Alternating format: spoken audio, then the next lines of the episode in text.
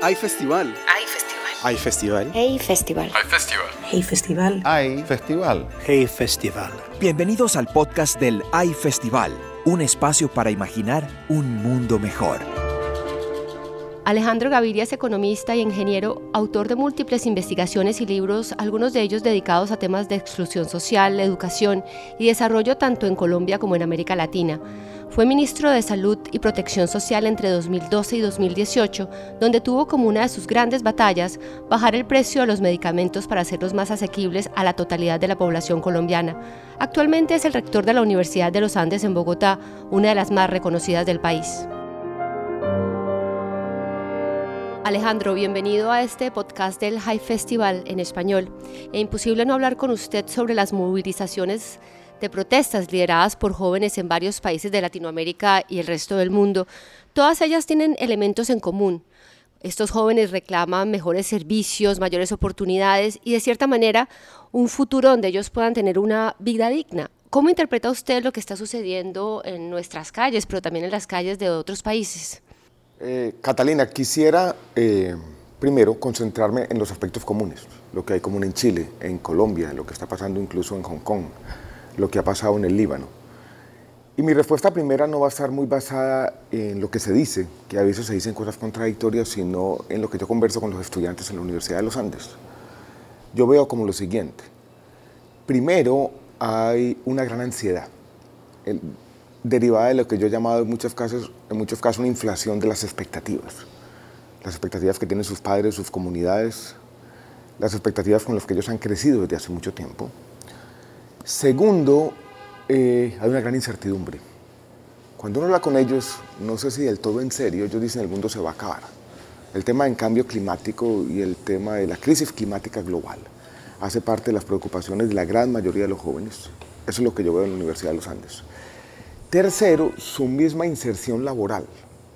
Esta idea que repetimos tanto, que la humanidad está empeñada en crear su propia obsolescencia programada, que el mundo del trabajo se acabó, que la vida laboral de ellos va a ser muy distinta a la vida laboral de sus padres y lo que conocieron, también hace parte de esas preocupaciones. Entonces yo creo que todo eso se mezcla con aspectos específicos en cada realidad, también con el desánimo de estas maquinarias impersonales en las que se, constituyeron la, se constituyó la democracia representativa y nuestras instituciones que no parecen responder y que tienen de otro lado en las redes sociales como tal vez el ejemplo contrario, donde la satisfacción inmediata está ahí, tan diferente a la inercia de las instituciones democráticas. Esos son como los factores comunes que yo veo.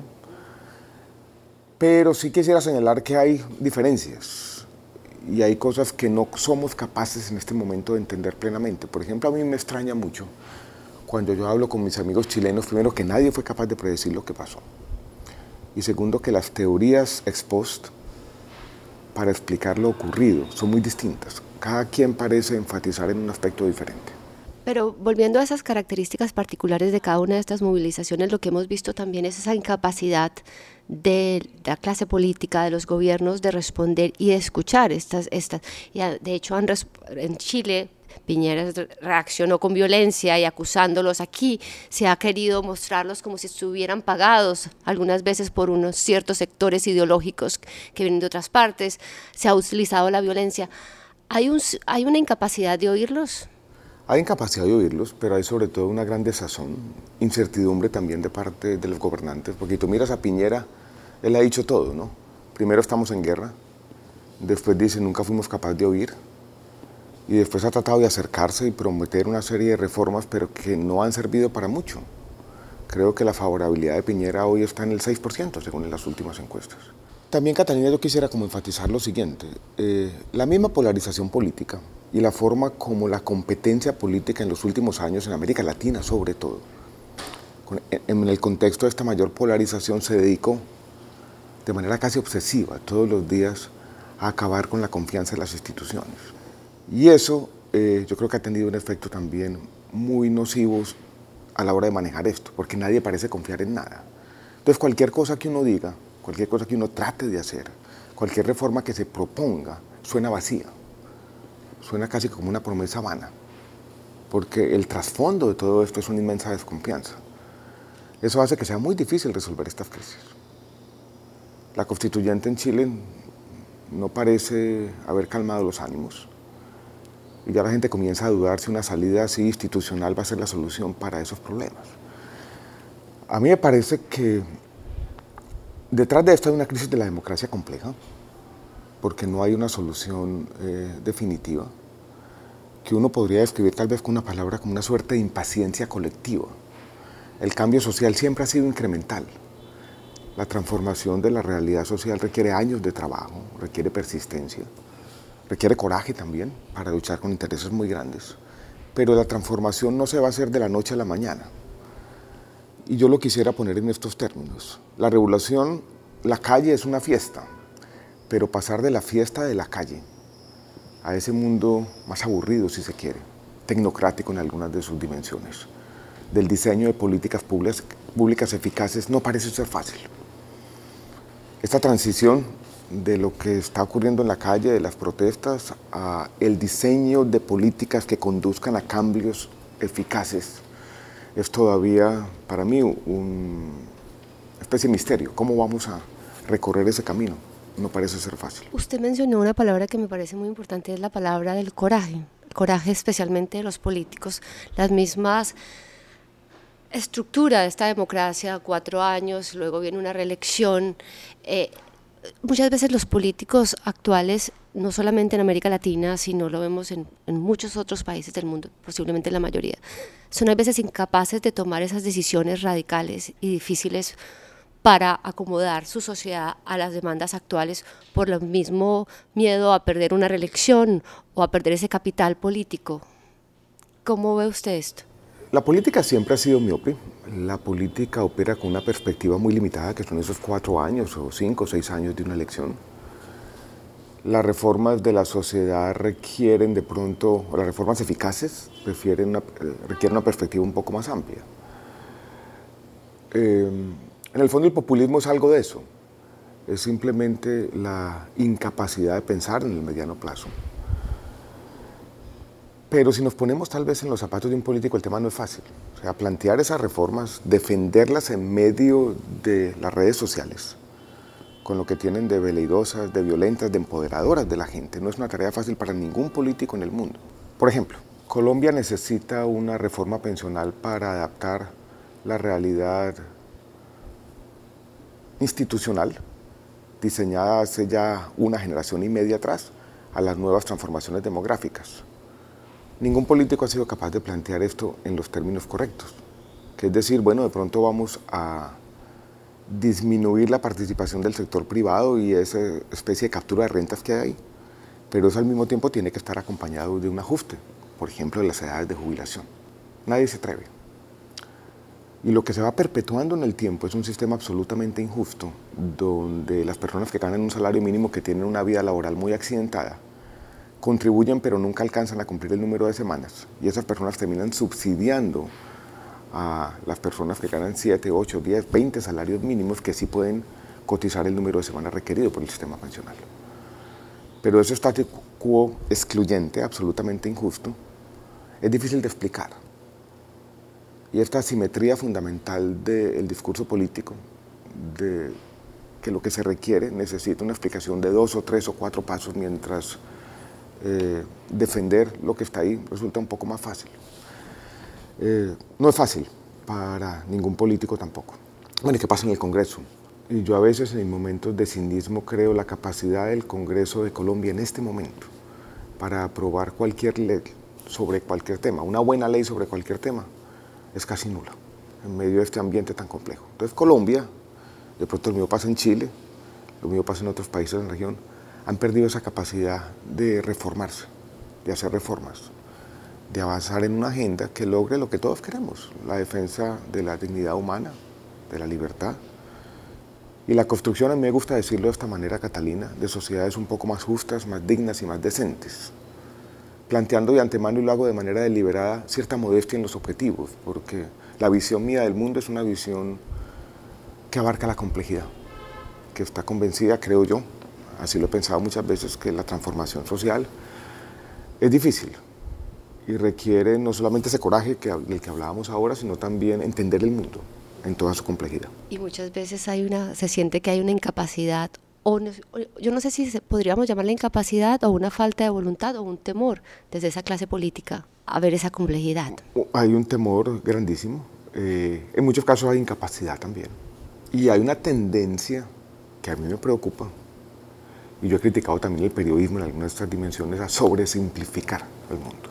Hablando de credibilidad, usted es una persona que es en este momento rector de una universidad, pero usted tiene una persona, usted es una persona que tenía una vida pública con una gran credibilidad en este país. Yo creo que si uno ve las encuestas, posiblemente usted tenga una de las credibilidades más altas.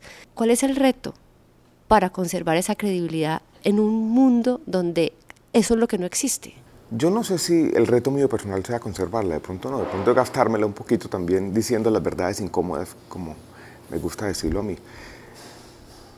Pero si yo trato de pensar, haciendo un poquito de introspección de dónde viene, tal vez quisiera traer a cuento, Catalina, una palabra, coherencia. Yo he tratado de ser coherente entre lo que pienso y lo que hago.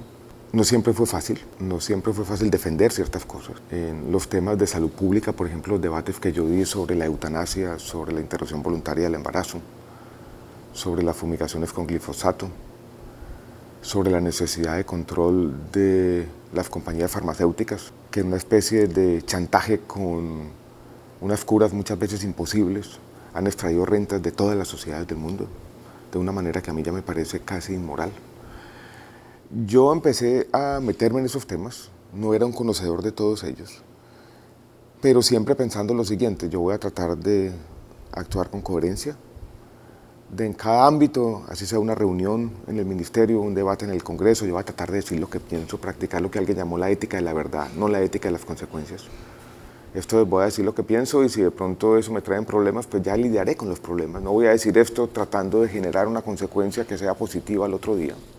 Tratando de, como yo venía del mundo académico, no me interesaba acumular capital político ni credibilidad. Todo esto es paradójico, porque lo acumulé esa credibilidad de manera casi que no deliberada. Incluso yo no lo veo como un capital político, porque el capital político mío apenas lo uso se destruye viene también de mi independencia, tiene esa gran paradoja. Pero yo quisiera resaltar sobre todo eso, Catalina, tratar de actuar con coherencia y tomar decisiones pensando en la gente, muchas veces hacer cosas impopulares también. A mí me tocó defender un sistema de salud que la gente no quiere en Colombia, pero que yo decía es lo único que tenemos y tenemos que mejorarlo en el margen. Y destruirlo no tiene sentido. Y eso no era fácil. Y para terminar, porque ¿Es usted optimista o pesimista?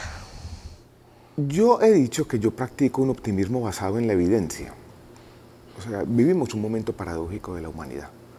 Porque de un lado tenemos lo que el economista Angus Deaton, a mí me gusta una palabra mucho, él dice el gran escape. Si uno mira los últimos 50, 60, 70 años de la humanidad, hay un escape del hambre, de la miseria, de la pobreza y de la ignorancia en muchas sociedades del mundo. Pero eso se está estrellando con unos nuevos fenómenos, la crisis climática ambiental, eh, el cambio tecnológico en los temas de la inteligencia artificial que parece estar cambiando la realidad del trabajo y la realidad de muchos sectores económicos, la universidad es una de ellas. La universidad va a ser muy distinta en 10 años. Y eso nos ha llenado de incertidumbre.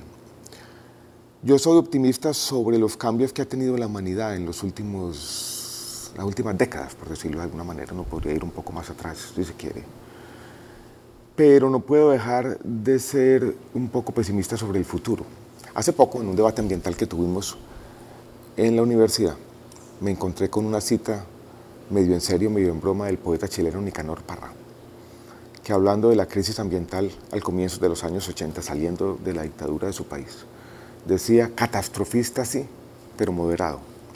Tal vez así me podría describir yo, un catastrofista moderado. Pienso también eh, hay un librito que me gusta revisitar muy chiquito, de Stefan Zweig sobre Montaigne. No lo terminó, fue el último libro que él escribió antes de su suicidio en Brasil. Y tiene una frase por allá metida en esas citas que él hace de los autores que eran medio inventadas, porque él no era muy eh, riguroso con las citas. Entonces creo que ni siquiera las ponía entre comillas. Dice, la humanidad suele entrar cada cierto tiempo en una época de locura.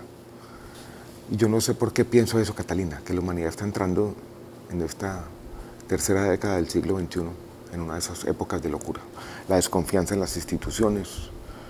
Ese sentimiento de estar perdidos. que usted hablaba al principio, que es una que yo lo veo allá donde voy, o sea, en Oriente Medio está eh, en todas partes, aquí lo veo en Latinoamérica, va uno a Europa y de cierta manera también lo ve en la juventud. Y ahí es donde viene el papel de la literatura. Yo escribí pues, ese librito el año pasado, que era una especie de colección de mi biblioteca, donde decía, aquí tenemos las palabras como consuelo a veces ante estas dificultades, ante la incertidumbre, como forma de resistencia, pero también como un llamado de atención como la, humanidad ya entró en estas épocas de locura en el pasado, yo creo que lo que se escribió en esas épocas de locura es absolutamente relevante hoy en día. Por eso a mí me gusta escribir sobre Orwell, que miró el, totalitarismo a los ojos y dijo, miren que esto puede pasar.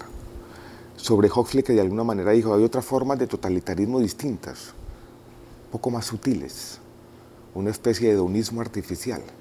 Y sobre eso también tenemos que tener de alguna manera nuestros cinco sentidos despiertos. El papel de la literatura en estas épocas emergentes de locura es algo que a mí me gusta resaltar de vez en cuando. Pues muchísimas gracias por estar con nosotros en el podcast del Hype Festival en español y bueno, un placer hablar con usted. Muchas gracias por la invitación. Un saludo a todos los oyentes. Desde el interior de la ciudad murallada de Cartagena nos acompañó Catalina Gómez Ángel, en esta ocasión el economista colombiano Alejandro Gaviria. Gracias por acompañarnos. Realización Ojo por Ojo Multimedia. Dirección Gustavo Gordillo. En la producción ejecutiva Cristina Fuentes Larroche e Isara García Rodríguez. Hasta pronto.